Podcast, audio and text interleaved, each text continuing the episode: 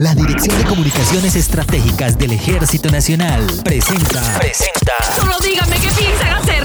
Podcast. Podcast. Ejército Nacional de Colombia. Hola, ¿qué tal amigos? Bienvenidos a este primer episodio especial del 7 de agosto de los podcasts del Ejército Nacional de Colombia. Vamos a compartir con todos nuestros oyentes de la historia, datos curiosos de los 211 años de la creación de nuestro Ejército Nacional y los 202 años en conmemoración de la batalla del Puente de Boyacá.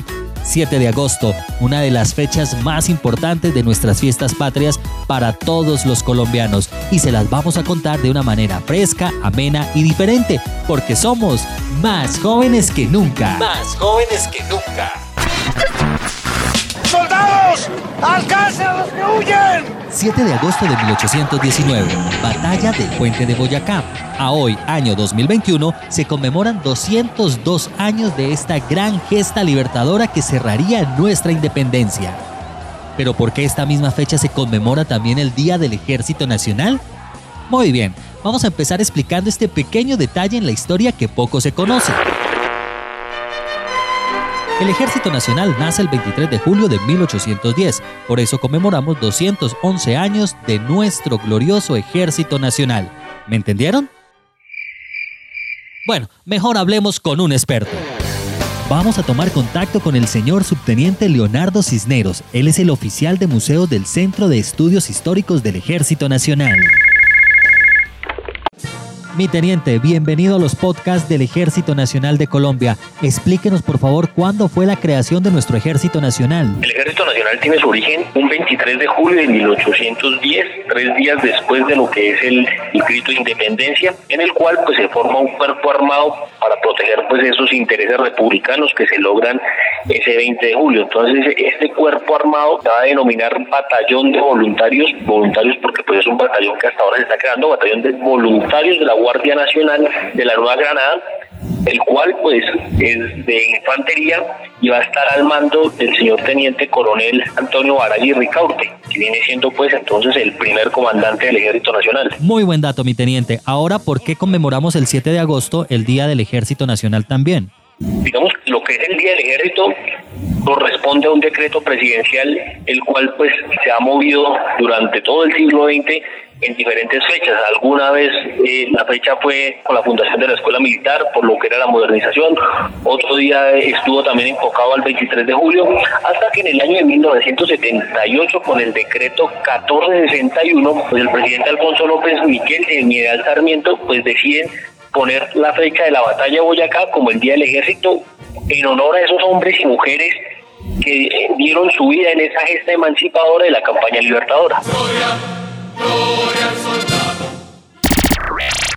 Ya con la aclaración de la creación de nuestro Ejército Nacional y por qué el 7 de agosto también cumplimos 211 años, los invito a que nos devolvamos en el tiempo. Muy bien, nos cuenta la historia que después de la victoria del Ejército Libertador en la batalla del Pantano de Vargas el 25 de julio de 1819 con sus 14 lanceros de Rondón, el ejército español al mando del coronel José María Barreiro, convencido de que el ejército del Libertador Simón Bolívar se quedaría descansando, continúa su viaje hacia Santa Fe. Bolívar debe estar satisfecho con la toma de Tunja, lo que quiere decir que estará allí por lo menos una semana más. Y así lo hace creer el Libertador que el 28 de junio retrocede a los corrales de Bonza, pero es una retirada estratégica porque el Libertador Simón Bolívar ordenó moverse hacia Tunja para trabar el combate de nuevo con el ejército realista. Los datos. Los datos. El puente es el objetivo principal. ¡Soldados! ¡Saquen de ahí a los realistas! El objetivo no era el puente. La razón inicial del enfrentamiento, como muchos creen, no fue la toma del puente de Boyacá. La batalla se llevó a cabo allí, ya que el ejército realista planeaba tomarse Santa Fe de Bogotá, valiéndose del puente como vía de acceso, y el Libertador impediría como diera lugar esta acción. ¿Quiénes lideraban el ejército libertador? Usted, general Anzoátegui, dirigirá la acción por el ala derecha y el centro. Usted, general Santander, dirigirá al ala izquierda. El objetivo es cortarle a los realistas la comunicación con Santa Fe. El ejército libertador estaba liderado por el general Simón Bolívar, la vanguardia por Francisco de Paula Santander y la retaguardia por el general José Antonio Anzoátegui. Contaban con 2.850 militares. ¿Quién comandaba el ejército español? Al ejército realista lo comandaba el coronel Francisco Jiménez y su comandante general José María Barreiro. Lo conformaban 2.670 soldados. Los cogieron almorzando. El enfrentamiento inició a las 2 de la tarde y finalizó al atardecer del 7 de agosto de 1819, justo cuando antes los miembros del Libertador se tomaron el puente. Los realistas estaban en su hora de almuerzo, lo que los tomó por sorpresa. Nuestros héroes. Francisco de Paula Santander es conocido como el héroe de Boyacá al lograr la rendición del ejército realista.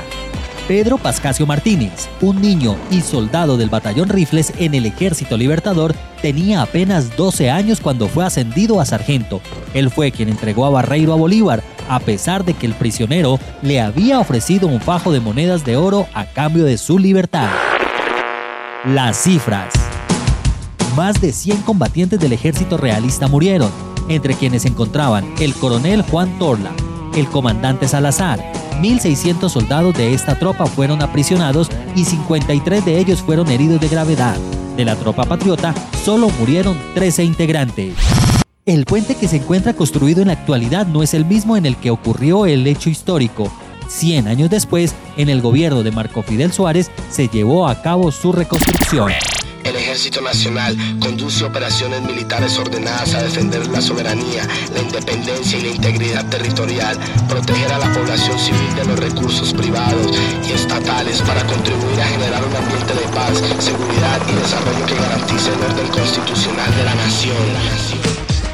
202 años de la batalla de Boyacá y 211 años del Día del Ejército Nacional soldados de todas las épocas, llegados de todos los rincones de Colombia, personas humildes, místicas, todos con corazones llenos de propósitos para alcanzar la victoria.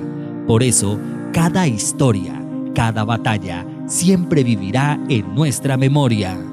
Soldados que seguiremos construyendo escuelas, puentes, recorriendo los lugares más lejanos y vulnerables de Colombia, llevando seguridad y transformación para perpetuar nuestro compromiso por la construcción y la evolución de nuestro país, consolidando la paz.